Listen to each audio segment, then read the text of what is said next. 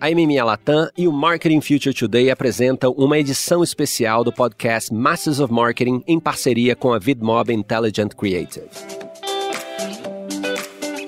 Olá, eu sou Luiz Gustavo Pacete, editor do Marketing Future Today. Neste episódio, me acompanham Fabiano Destri Lobo, da MMA Latam, e Miguel Caeiro, da VidMob, para conversarmos com Ana Paula Duarte, da Unilever.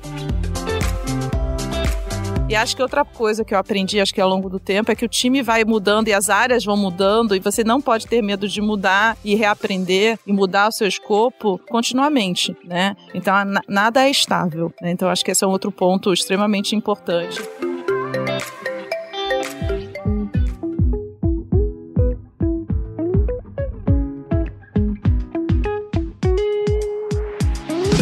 Olá pessoal, bem-vindos a mais um episódio do Masters of Marketing, uma série especial hoje sobre criatividade e tecnologia. Fabiano, bem-vindo de novo. Nossa, eu tô, tô animado para essa série, hein? A gente já teve uma série especial de CX, agora criatividade na veia vai ser especial. Aqui a gente faz podcast de forma exponencial, usando a, a palavra da vez. Miguel Caeiro, bem-vindo, nosso parceiro aqui nessa série especial. Muito obrigado, é um prazer estar aqui com você. Miguel estreando também aqui como co-host, pode, pode ficar à vontade, viu, Miguel? Inclusive, pessoal, é, quando eu falo que é uma série em parceria com a Vidmob, o objetivo aqui é trazer um pouco do contexto de tecnologia e criatividade. A agenda tá aí. Geralmente a gente fala muito de Martech, ferramentas, mas nada disso faz sentido sem o humano e a criatividade, né? E para falar sobre esse assunto, Ana Paula Duarte da Unilever, que já é nossa parceira, é da nossa comunidade, tá sempre aqui com a gente. Bem-vinda e obrigado pela agenda, viu, Ana? Obrigada, um prazer estar com vocês de novo. Bom, o nosso papo aqui, ele é informal, às vezes ele fica sério, técnico, às vezes ele é inspiracional e o Fabiano me ajuda aqui a puxar um pouquinho. Mas Ana, conta pra gente um pouco do contexto hoje de Unilever, quando a gente fala de marketing tecnologia, marketing e criatividade, e criatividade o que está acontecendo lá no dia a dia de vocês? Está acontecendo muita coisa, na verdade, acho que o marketing nunca foi tão dinâmico e ao mesmo tempo nunca foi tão interessante, né? Então hoje, quando você fala de marketing, você fala de diferentes capabilities, né, que vão desde o desenvolvimento do produto, de inovação, que requer também muita tecnologia para você escutar o consumidor, ver o que ele está precisando e desenvolver o produto e adequar as necessidades, até o desenvolvimento de campanhas, né? Então, toda a parte de mídia também tem toda uma parte ferramental de tecnologia por trás. E até brinco que quando a campanha começa é que na verdade o trabalho começa, né? Porque você acompanha e vai ajustando todos os dias e otimizando para aquilo dar o melhor resultado. E depois você avaliando se aquilo foi um sucesso ou se foi um fracasso também. É, a gente tem vários dados para poder ter essa leitura de uma forma muito mais rápida que a gente tinha no passado. Então hoje, quando você fala de um time de marketing, é um time muito diverso, é um time muito diferente do que era no passado. Então você vai ter pessoas que são especialistas em consumer experience, você vai ter pessoas que são especialistas em dados, você vai ter pessoas que são mais especialistas em criatividade, outras em negócio mesmo, que é para liderar o PNL e liderar a execução de preço. Então é um time muito mais diverso e que trabalha muito integrado com as outras áreas do negócio. Ana, no contexto de vocês, são muitas marcas. Quando eu falo marcas, ecossistemas, consumidores, indústrias. Como que é fazer essa gestão, essa é, harmonizar tantos insights diferentes, mas que na verdade são muito parecidos? no dia a dia? Na verdade, trabalhamos em categorias muito distintas, como você falou, né? Tem desde beleza, limpeza, nutrição, sorvetes também. Então, hoje, quando você fala de Brasil, a gente tem mais ou menos umas 25 marcas que são atuantes. E daí acho que depende de, de cada área. Dentro de mídia, a gente tem uma gestão holística, é onde a gente olha o todo, então eu acabo cuidando das 25 marcas. E o que a gente tenta fazer é, obviamente, as categorias têm dinâmicas muito diferentes, mas a gente tenta fazer um, um framework de aprendizados, onde quando a gente vai pilotar por uma categoria, o que a gente aprende, a gente une todo o marketing para passar aqueles aprendizados de uma forma mais consolidada. Então, por exemplo, toda plataforma nova que entra e a gente resolve pilotar, é, a gente acompanha e daí a gente faz um resumo e depois passa para marketing para a gente conseguir aprender mais rápido, né? Então, assim, para poder usufruir da escala que a gente tem como Unilever como, como um ano. Tá? 25 marcas. Exato. Tudo aqui é, é, é escala, tudo aqui é, é são contextos muito diferentes, né? O Brasil é a terceira maior operação da Unilever, é uma operação gigantesca e, e requer, obviamente, um cuidado, né? A gente está presente em 100% dos lares do Brasil. Cada lar que você entrar, você vai encontrar pelo menos uma marca da Unilever. Temos marcas icônicas como Omo, Rexona, Seda, Dove, enfim, marcas que estão aí há muito tempo inserido na cultura brasileira. E 25 marcas em muito mais de 25 Brasis, Né? Porque no final das contas você tem que comunicar essas 25 marcas de formas é, complementares diferentes, né? Exatamente, acho que é um ótimo ponto, Fabiano, porque quando você olha para o Brasil, na verdade o Brasil são diferentes Brasis, né? São é, realidades completamente diferentes e dentro das 25 marcas também tem é, realidades de investimento, realidades até de atuação, né, por região do Brasil completamente diferente. Então a gente fala que cada marca requer o seu próprio plano, né? Então não é tudo igual. A gente tenta buscar eficiência, mas com olhar do que, que aquela marca vai precisar para aquele consumidor e atuar de forma diferente nos diferentes mercados com as diferentes audiências, né? Daqui a pouco eu vou falar sobre diversidade, já é um termo que você mencionou aqui, liderança, mas aqui ainda no contexto de, de múltiplas marcas aqui. Miguel, você teve experiência já em, em relação a, a, a, um contexto desse, né? Mas no dia a dia de vocês ali, como que se dão as situações de ter muitas marcas, não ter muitas marcas? Olha, o, o desafio de gerenciar um portfólio, seja num, numa região, um país, que é um país continental aqui no Brasil, seja numa totalidade da América Latina ou mesmo a nível global, ela hoje passa por esse desafio que a Ana falava do marqueteiro. O marqueteiro hoje em dia tem um desafio muito mais completo. É um desafio que tem que olhar para muita plataforma, que tem que olhar para muitos dados. Então, o nosso papel é um papel de facilitador, de transformar dados em insights acionáveis. Porque a última coisa que as Ana Paulas do mercado precisam é mais um dashboard, mais uma montanha de dados, porque isso tem muito. Então, o nosso papel é de, nessa área que é tão crítica, que é a criatividade, que é, no fundo, como você toca as pessoas, como você vai tocar cada um desses indivíduos no, nas várias regiões do Brasil, uh, como você consegue medir isso. Mas medir só não adianta. É, como é que eu posso tomar decisões, como é que eu posso agir sobre essa informação. Então, a gente tem um papel muito facilitador e hoje em dia, quando você olha para o cenário da mídia, ele está muito complexo. Uh, já não é só anunciar no intervalo da novela, né? Uh, hoje em dia você tem muita plataforma, cada plataforma com suas regras de ouro, cada plataforma tem vários formatos que você pode investir, então fica muito difícil tomar essa decisão nessa loucura de informação. Então o nosso papel é isso, é facilitar de como eu consigo fazer chegar a mensagem X a esses vários públicos nessa loucura de plataformas. Porque isso, essas, essas regras de ouro que cada plataforma tem,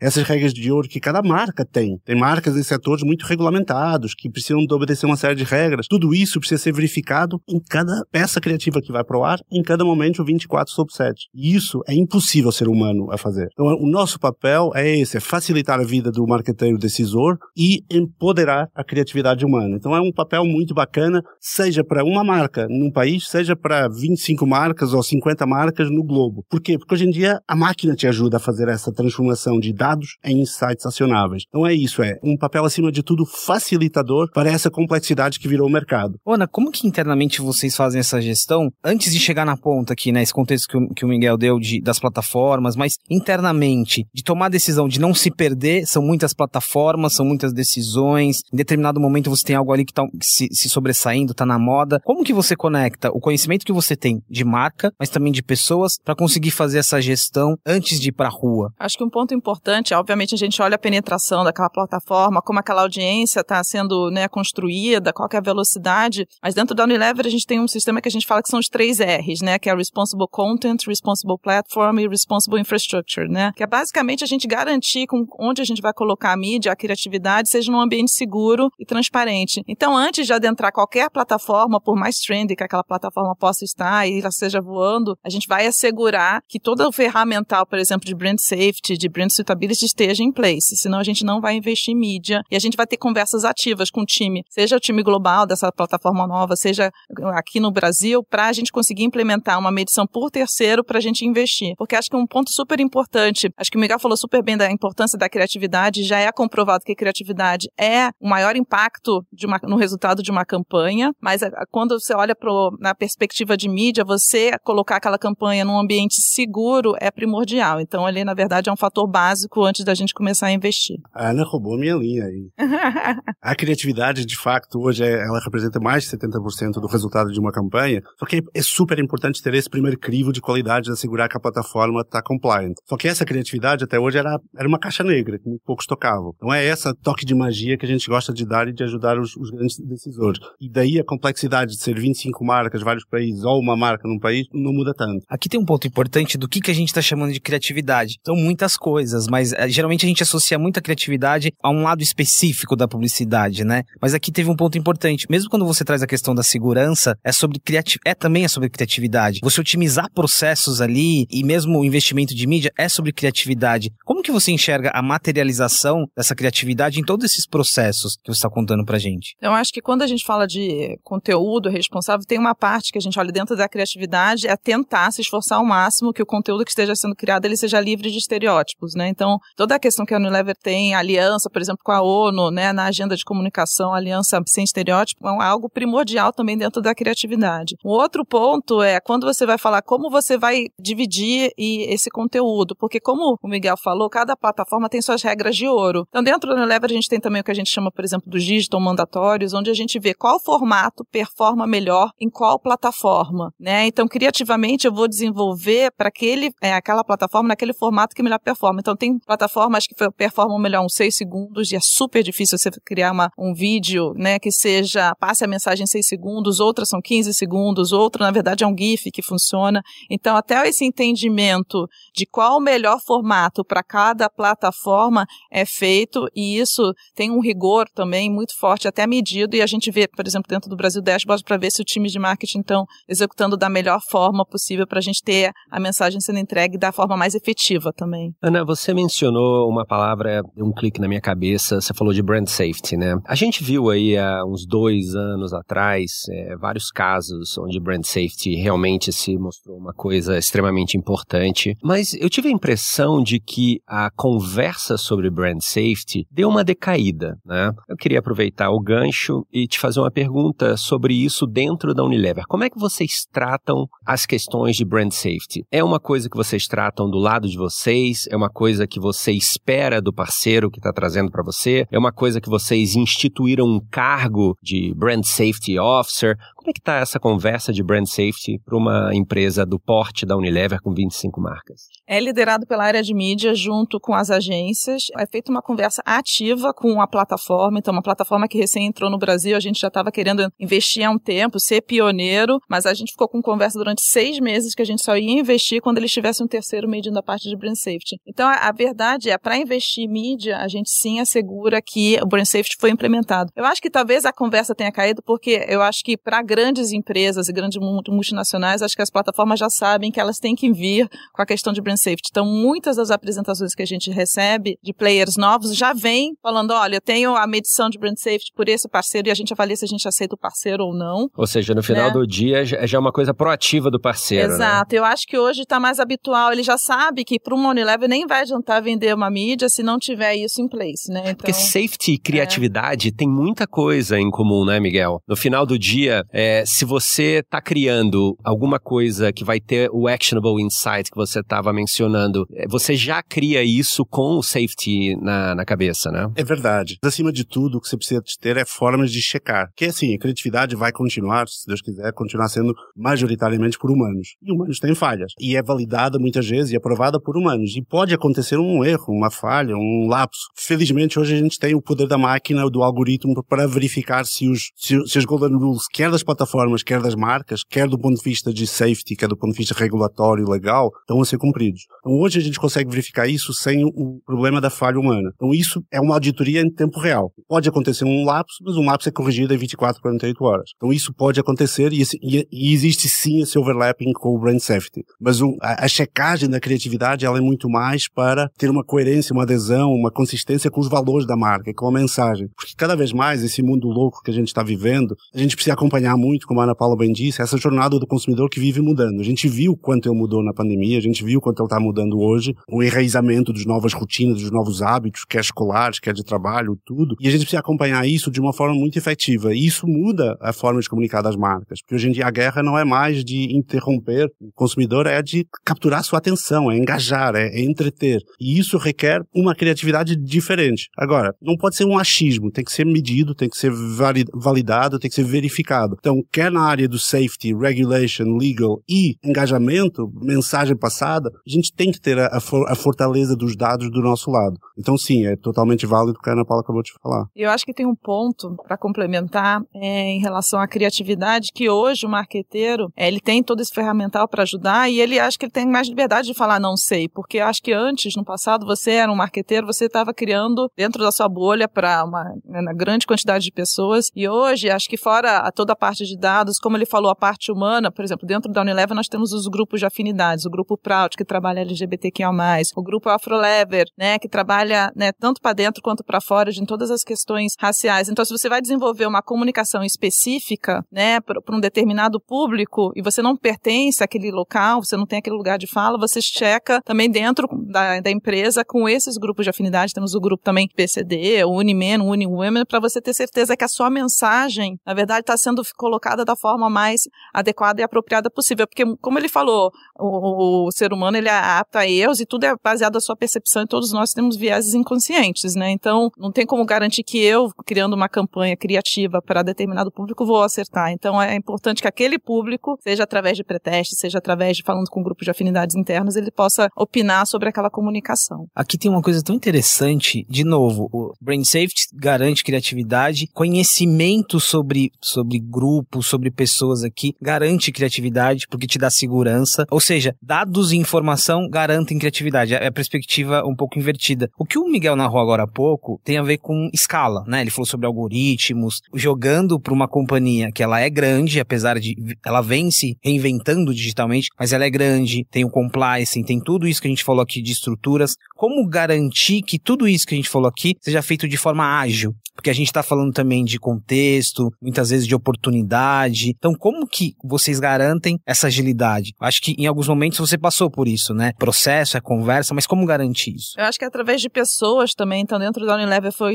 criado os digital hubs que atuam por categoria. Então, você tem um de beleza, você tem um de limpeza, outro de alimentos. E são pessoas que estão ali observando a cultura, o que está acontecendo no dia a dia, para ver oportunidades, insights, para criar uma conversa com o consumidor, né? De algo que está acontecendo no Brasil nesse momento. Então, a criatividade não é somente para um asset de vídeo, ou para um asset de TV, ou enfim, um display, né? Ela está percebendo até a, a, criatividade de como ela vai startar essa conversa. E eu acho que em relação a ferramental, a gente já trabalhou bastante com dinâmicos criativos e já deu muito certo e também já deu muito errado, porque acho que é outro ponto que eu estava conversando com o Miguel. A gente erra muito, né? Tanto em mídia quanto em criatividade, você só aprende fazendo. Né? Então, acho que algo que eu aprendi né, nessa cadeira que eu tô, é, quando o time vem com coisa nova, é, na verdade, verdade é tipo, vamos executar e ver se vai dar certo. Se der certo, vamos escalar, né? Mas a gente já fez pilotos também criativos que não deram certo. Depois, ok, você investe um dinheiro pequeno naquilo, dando certo, você investe mais e escala. Aqui nos bastidores, antes de a gente começar, a gente estava falando sobre cultura do erro, né? Até é. com base em algumas histórias. Aqui é um ponto muito importante. Cultura do erro, cultura do, do, do aprendizado. Aqui eu acho que o MVP, o teste, ele é muito importante. Mas como você delimita, né? O risco a ser tomado? De novo, a gente está falando de volume, muitas marcas, né, o dia a dia ali, como que você erra, aprende e consegue fazer isso também de novo, com velocidade, mas garantindo a sua operação? Na verdade, tem diferentes casos, né? Acho que a maior parte das vezes onde a gente vai pilotar e experimentar algo completamente novo, a gente coloca um dinheiro menor ali e daí a gente coloca uma data para a gente ver como foi aquele resultado, porque em alguns casos a gente não tem referência, não tem a métrica, não tem benchmark, né? Então, na verdade, se você vai entrar numa plataforma nova que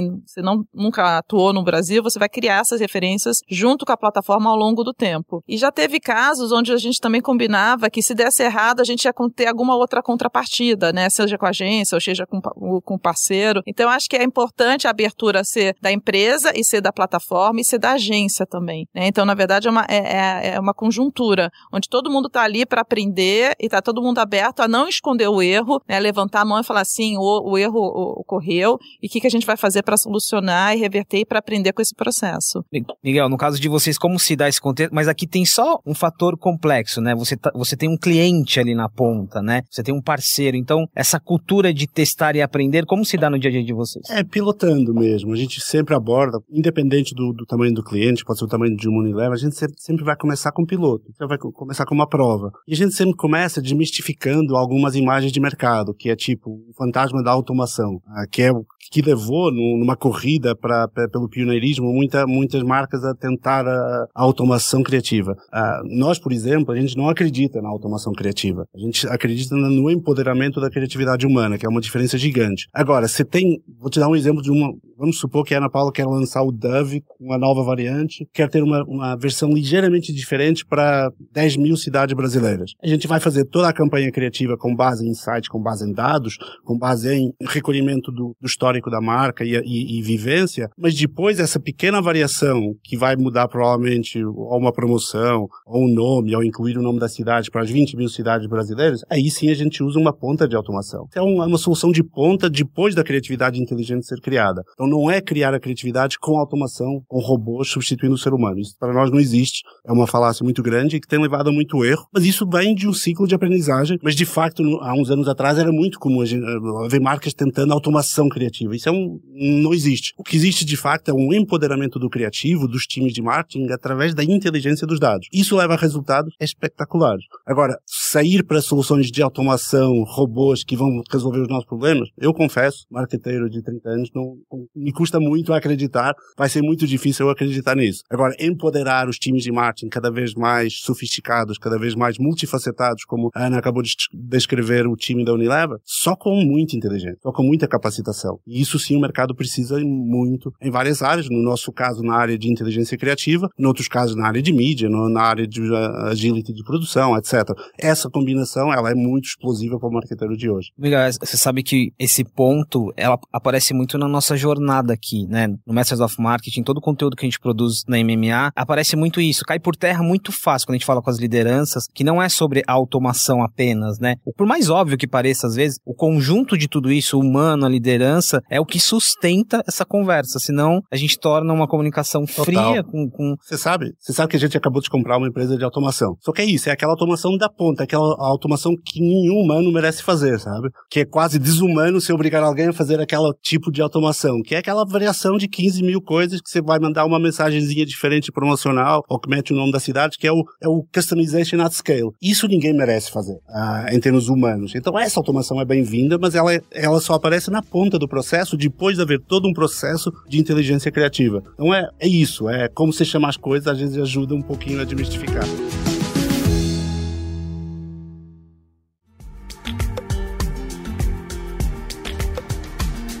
Ana, a gente vai começar a falar agora um pouco de liderança, de gestão de equipes, mas eu queria iniciar essa conversa a partir da sua experiência. Como que, assim, você teve experiências fora do Brasil e alguns já alguns anos de Unilever, você imaginava que a sua posição ela ia tendo cada vez mais contato com essa conversa técnica, ao mesmo tempo que você ia precisar fazer o equilíbrio de tudo isso? Assim, o quanto que evoluiu a sua posição de, de fazer esse equilíbrio que a gente está falando aqui? Não imaginaria. Na verdade, eu trabalhei 12 anos em marketing, né, em diferentes exposições, como você falou, global, América Latina, de Brasil. E quando eu fui convidada aí para a área de mídia, eu lembro que até conversei lá dentro, né, com os stakeholders. Eu falei, nossa, mas eu não conheço nada de mídia. Eles falaram, não, a gente está te chamando justamente pelo teu perfil de liderança, que tenho certeza que você vai aprender. E quando eu comecei a ter contato com mídia, eu me apaixonei, porque é uma área realmente extremamente dinâmica. É uma área onde você tem que aprender e reaprender o tempo inteiro. Então não tem rotina, porque a cada momento tem uma tecnologia nova, a cada momento tem algo completamente diferente. E muitas vezes o que você você aprendeu, na verdade, deixa de existir rapidamente, né? Então, acho que é um ponto super importante. E a parte de ser pioneiro, de pilotar, então, assim, a Unilever, né, quando eu entrei em mídia, a gente foi um dos primeiros que investiu no Instagram lá atrás. Quanto tempo isso parece, né? Parece que faz né, séculos, mas na verdade tem poucos anos, né? Agora, quando a gente começou a investir, por exemplo, em gaming, começou a investir em OTT, tudo são territórios completamente novos e eu acho que essa questão da liderança, de você poder assumir que você pode errar, aprender e trabalhar, na verdade, cada vez mais mas com públicos e times é, diferentes. Eu acho que é, acho que foi um dos maiores aprendizados e não, eu não imaginava. E na verdade, eu acho que todas as carreiras vão evoluir, mudar muito para o futuro, né? Então, novas vagas estão sendo criadas dentro do meu time, por exemplo, tem uma vaga de influenciadores, né? Porque a gente viu que a gente precisava transformar aquilo em algo completamente técnico e mais aprofundado, porque já tinha virado o nosso terceiro meio de mídia. Então, uma pessoa que não só ela negocia, mas ela olha as, as melhores práticas e a gente desenvolve todo um playbook para passar para marketing como lidar com marketing de influenciadores. A gente podia, inclusive, pegar toda essa fala aqui da Ana e botar em algum episódio só sobre Martech, os melhores momentos do que, afinal, que é Martech, porque para mim essa aqui é a definição do que que é ser um modern marketeer, como a gente, como a gente fala, né, Pacete? Ô, Ana, eu esqueci de avisar que o Fabiano ele tem um papel de ser o guardião de Martech aqui. Então, em determinado momento, se ele perceber que Martech não, não Martech tá aparecendo, mas não tá sendo mencionado mencionada, ele menciona o termo. Mas é isso, é, desde o início da nossa conversa a gente está falando aqui sobre Martech, né? E, e, o que eu falei recentemente era isso, assim, o Martech não se sustenta sem esse equilíbrio. Aqui, sobre o ponto de liderança ainda, e dentro desse contexto de Martech, tem muitas dúvidas, assim, muitos líderes nos ouvem, nos acompanham, estão aqui nas nossas mesas, e o desafio é formar equipes dentro desse novo contexto. E o formar equipes se tornou algo de fato desafiador, né? São novas funções, são funções que às vezes nem tá ali na, no playbook do RH. Como que é fazer isso? Primeiro, o que, que você precisa para chegar e falar assim, olha, eu preciso dessa nova vaga de influenciador porque é uma demanda, assim, como que é essa gestão? Muita gente está nos ouvindo agora, tem esse desafio no dia a dia. Eu acho que é, é fazer a parte da gestão dos talentos e, na verdade, ver quais são os capabilities que você precisa. Na verdade, você precisa de revisões estratégicas o tempo inteiro. Então, dentro do time, eu acho que se viu que dentro mídia é uma palavra, mas assim, ela acopla diversos capacities. Então, assim, você tem pessoas que são especialistas, por exemplo, em negociação e operação de mídia, né? Então, quase que seria uma área que em outras empresas seria conhecida como procurement, né? Você tem dentro do time um perfil completamente diferente, que é um perfil mais ligado à inovação de mídia, à tendência, um perfil mais estratégico de ver o que está acontecendo e fazer os pilotos, que é diferente daquele perfil que vai fazer a negociação, que é um perfil mais de financeiro, um perfil de procurement. Você tem perfis, como eu falei, da parte de influenciadores e você precisa cada vez mais de um perfil, por exemplo, de dados. Então, hoje a gente estava tendo uma dificuldade até para recrutar uma pessoa de dados para trabalhar dentro do time e que a gente via que era muito difícil encontrar alguém que soubesse de dados, automação e soubesse de mídia. E a gente resolveu, talvez, optar por uma pessoa que soubesse de dados, porque a gente já sabia muito de mídia, para a gente ter essa complementaridade dentro do time. Então, você começa a ver que diferentes backgrounds, diferentes skills começam a conviver dentro do mesmo time de uma forma harmônica, porque no final, acho que o que junta as pessoas são os valores pelaquela empresa, é a cultura, né? E daí o que cada um vai fazer é, vai ser bastante complementar, né? E vão vir de faculdades diferentes, perfis diferentes, né? Então acho que esse é um ponto extremamente importante. E acho que outra coisa que eu aprendi, acho que ao longo do tempo, é que o time vai mudando e as áreas vão mudando e você não pode ter medo de mudar e reaprender e mudar o seu escopo continuamente, né? Então nada é estável, né? Então acho que esse é um outro ponto extremamente importante seja para marketing, seja para mídia, seja né, as figuras que hoje tem dos digital hubs. Assim, é, é uma constante evolução e você tem que ter essa adaptabilidade, porque eu acho que se você não tem adaptabilidade e é, você não consegue, na verdade, se manter evoluindo dentro do mercado. Uma dúvida aqui, Miguel. Eu sempre gosto de fazer essa pergunta sobre novos interlocutores e agora na, na, no olhar de um parceiro que vem de fora para somar. Mudou muito a interlocução, a sua interlocução, os profissionais que estão nas marcas, nos, nos anunciantes lidando com vocês? Mudou muito. E nós somos muito privilegiados porque o Brasil tem provavelmente dos melhores marqueteiros que eu conheço do mundo. Muito capacitados, muito conscientes da revolução que está acontecendo e que já fizeram esse exercício de times onde a palavra diversidade é real, não é um, um chavão, é de facto. Você encontra os times hoje em dia e tem de tudo lá dentro. Tem uma diversidade muito rica, capaz de abraçar esse desafio. Isso é uma coisa que o Brasil se antecipou muito. Uh, os grandes players hoje em dia são incríveis de parceria. Nós nós próprios tivemos que espelhar tudo isso. Hoje a gente tem um time super diverso. Eu costumo brincar, eu tenho três filhos adolescentes, que as profissões que eles mesmos vão ter e estão já aí na porta não existem ainda, não foram criadas, porque os títulos, as, no as novas capabilities, o que está sendo desenhado, está mudando muito rápido, muito rápido. Então a gente está reunindo essa, essa galera de toda a parte do mundo, de todas as universidades, sem universidades, de todas as valências, todos os conhecimentos e criando esse melting pot incrível de conhecimento para para poder exatamente ser parceiro dessas empresas que estão fazendo também essa revolução, porque o mundo está exigindo isso, está exigindo isso. Então, eu diria que no marketing, no bom marqueteiro e no, no bom parceiro, diversidade não é um, um, clichê, é uma necessidade real de trazer essa riqueza que só a diversidade traz. Então, é muito, é muito rico viver esse momento, uh, quer de carreira, quer de liderança de times, quer de parcerias. É de fato um momento muito rico e um privilégio fazê-lo no Brasil, que é, eu diria hoje, um expoente máximo disso a nível mundial. Esse termo que você usou, matching pot, de, essa ideia de caldeirão de, de culturas, ele ilustra muito o desafio quando a gente fala, inclusive, de Brasil, né? E aqui a pergunta né, é a seguinte: agora co colocando de fato diversidade que você está trazendo desde o início aqui, de novo, diversidade em todos os aspectos possíveis, de repertório, de origem, de vivência, de formação, na prática, por que que esse tema ele sempre está presente na nossa conversa e de novo ele não tá, ele não é indissociável à Martech, à marketing, à tecnologia e do ponto ponto de vista de aprendizado de vocês, por que diversidade não pode estar mais desconectado da nossa conversa? Eu acho que porque diversidade não é só importante para a sociedade, para ser uma sociedade mais inclusiva, mas já se mostrou que é extremamente relevante para o negócio. Né? Se você vai estar criando produto, inovação para milhares de pessoas, você tem que ter perfis que, na verdade, venham desse público. Né? Então, eu acho que diversidade hoje não pode ser algo desassociado ao negócio, ele é presente em todas as áreas do negócio e acho que já foi mais do que comprovado que você ter diferentes backgrounds, diferentes perfis dentro da mesma discussão, traz perspectivas novas, perspectivas frescas. Senão, se você tem as mesmas pessoas com o mesmo background, pensando no mesmo problema, vai ser sempre aquela mesma solução. Né? Então, eu acho que é, isso já está bastante enraizado e, a, eu, e eu acho que cada vez vai ser mais valorizado. A Unilever é muito pioneira, já trabalha com esse tema há muito tempo, mas eu estou vendo várias outras empresas indo atrás e eu acho que é um movimento bastante positivo e eu acho que é importantíssimo todos se verem representados né, nas empresas, nas comunicações. Eu acho que é fundamental, na verdade, para um, um país justo, igualitário, você ter essa representatividade em todos os locais. Como que você faz? Essa é uma pergunta que vem aparecendo muito aqui nas nossas lideranças, sobretudo uma, uma empresa que tem uma atuação, agora falando de Brasil, né? É, de Manaus a São Paulo. Como que você escala essa, essa diversidade? Internamente, ok, né? Você consegue, você tem um controle ali, mas aí quando você leva para o parceiro, como, como que você pluga, por exemplo, um parceiro em Manaus porque você precisa de uma interlocução para aquele público, para aquela região? E aqui parceiros podem ser muitos, né? Como que se dá isso na prática? Acho que tem um ponto importante, assim, pelo, pelo menos dentro do time de mídia, a gente tem pessoas representadas de todo o Brasil. Então, a gente tem pessoas que vieram do Brasil, vieram até de fora do Brasil. Então, você tem uma, uma representatividade, né, de raça, de, de gênero, de, de tudo dentro do time. Mas eu acho que quando você vai para um outro mercado, na verdade, você tenta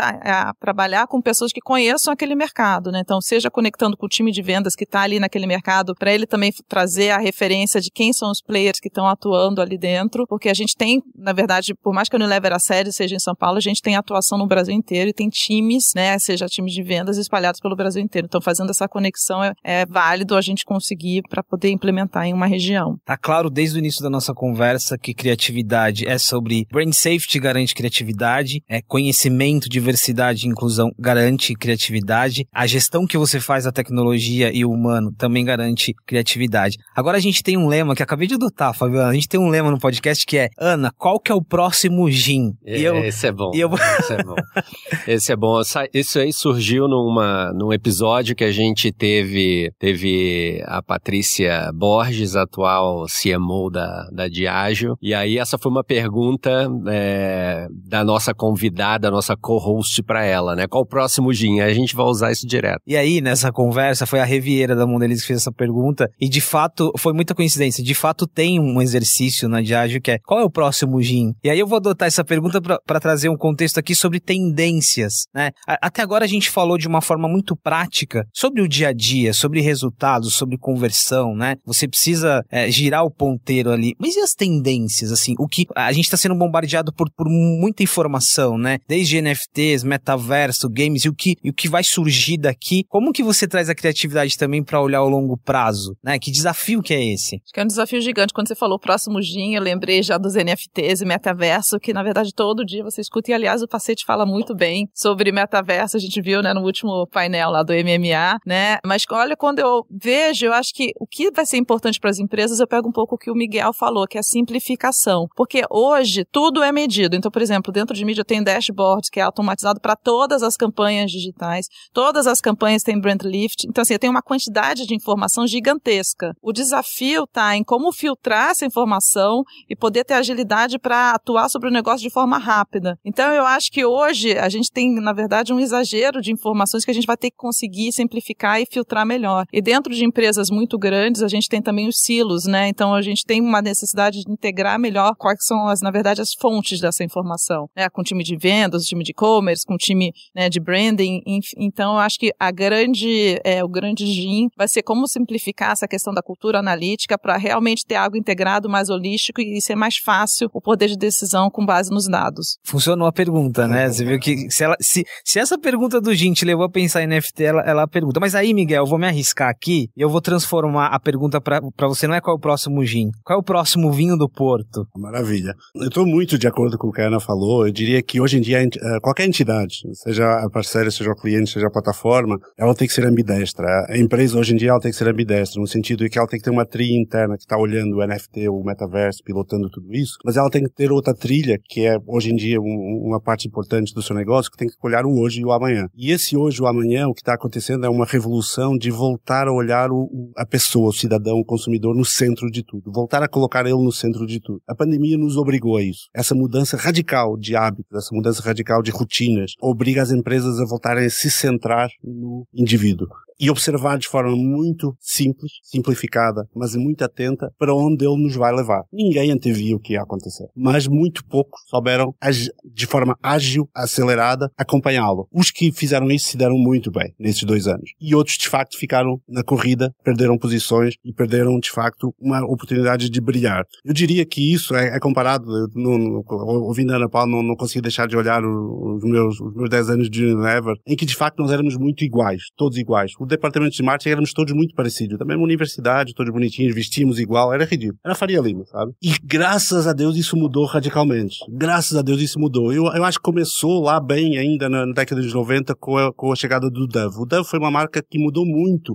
a cultura da Unilever. Uh, e logo depois veio aquelas campanhas incríveis de Dove, onde a, a simplicidade, a naturalidade e a, a força da mulher por ser mulher ganhou e revolucionou muito. Então, a turma deixou de anunciar para a dona de casa BC1, C2, 15, 74 e passou a olhar a pessoa como pessoa. Isso foi uma revolução na Unilever, empresa centenária. Então hoje, 2022, as empresas têm que ser muito ágeis, muito centradas no consumidor. Essa para mim é o grande próximo gin, vinho do Porto, o que você quiser. Obviamente sem deixar de olhar com muita atenção, muito carinho as tuas palestras sobre NFTs e, e, e metaverso, porque o mundo está aí. Mas o mundo de hoje que vai fazer o teu número desse ano e do próximo vai ser recentrar no consumidor, claramente. Deixa eu pegar esse gancho para fazer a última pergunta, Ana, e é que esse estar centrado no consumidor que é, de novo, né, tá na nossa agenda aqui. Você já até falou com a gente sobre isso, sobre, sobre saúde mental, sobre liderança, sobre. No fim das contas, tudo que a gente falou aqui sobre criatividade tem um ativo muito importante aqui que somos nós, pessoas, né? E tá muito em alta essa conversa. Como que você garante a segurança dessas pessoas para criar nos mais variados níveis aqui? Criar no sentido técnico, criar no sentido de resultado, como assim? Que aprendizado que você tem dessa vivência, mas olhando para a vida das pessoas, para a saúde das pessoas e para momento de cada um. De novo, um desafio de liderança e de gestão muito grande aqui. Né? Eu acho que o Miguel falou bem que o que aconteceu nos últimos dois anos ninguém esperava, né, do que fosse acontecer. E a gente teve que lidar com o imponderável, lidar com a falta de controle. E hoje, até agora, a gente também não sabe o que vai acontecer.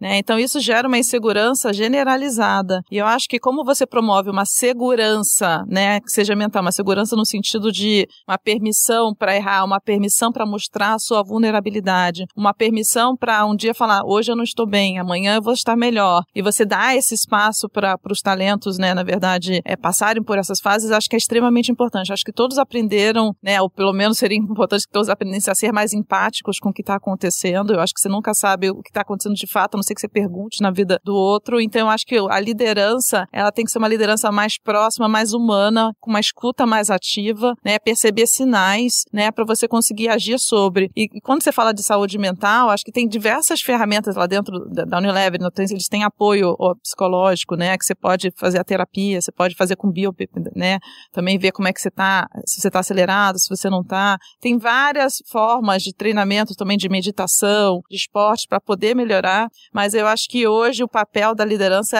é estar tá muito mais próximo do seu time e poder atuar sobre, né. Durante a pandemia eu tive que atuar algumas vezes e, e você vê que quando você atua e é empático, o resultado é muito melhor. E acho que a pessoa que está feliz, a pessoa que está motivada, ela vai trazer muito mais resultado né, para o negócio e para ela. Né? Então, acho que essa motivação, essa inspiração e essa liberdade, essa vulnerabilidade né, de reconhecer as fraquezas é extremamente importante. E o exercício de escuta do consumidor aqui, você começa dentro de casa, né? Você Total. só consegue ouvir o consumidor, você consegue se ouvir como time, como equipe. Isso tem um poder gigantesco nessa dinâmica que a gente está vivendo. Não, é que o Miguel até falou um pouco também da, da pandemia, pensei, né? Porque assim, a Unilever sempre foi uma empresa ligada a propósito, né? E na pandemia ficou ainda mais evidente que as marcas com propósito são as marcas que os consumidores estão buscando. As marcas com propósito são as que mais prosperam, né? Então, não adianta você falar que você é uma, uma empresa que trabalha com propósito, você para dentro não tem esse propósito, no cuidado com as pessoas. Então, você olha, o cuidado que tem com o consumidor, você tem que ter com seus funcionários também. E acho que isso a Unilever é um ótimo exemplo do, do que ela faz com as ferramentas tanto de, de saúde mental quanto de desenvolvimento de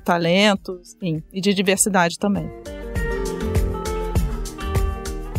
Fabiano, temos um programa. Temos um programa. Temos um programa com uma definição sobre Martech muito boa, que a gente vai editar. Vai pra camiseta. E vai botar em todos os. Exatamente, vai pra camiseta.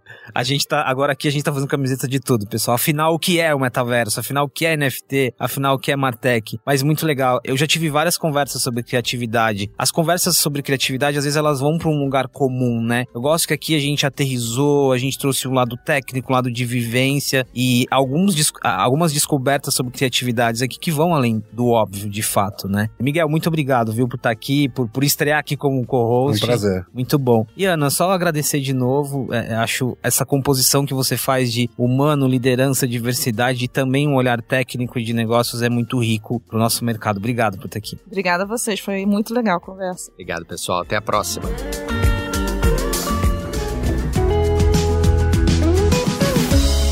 Acompanhe outros episódios do Masters of Marketing nas principais plataformas de áudio e conheça nosso conteúdo também no marketingfuturetoday.com.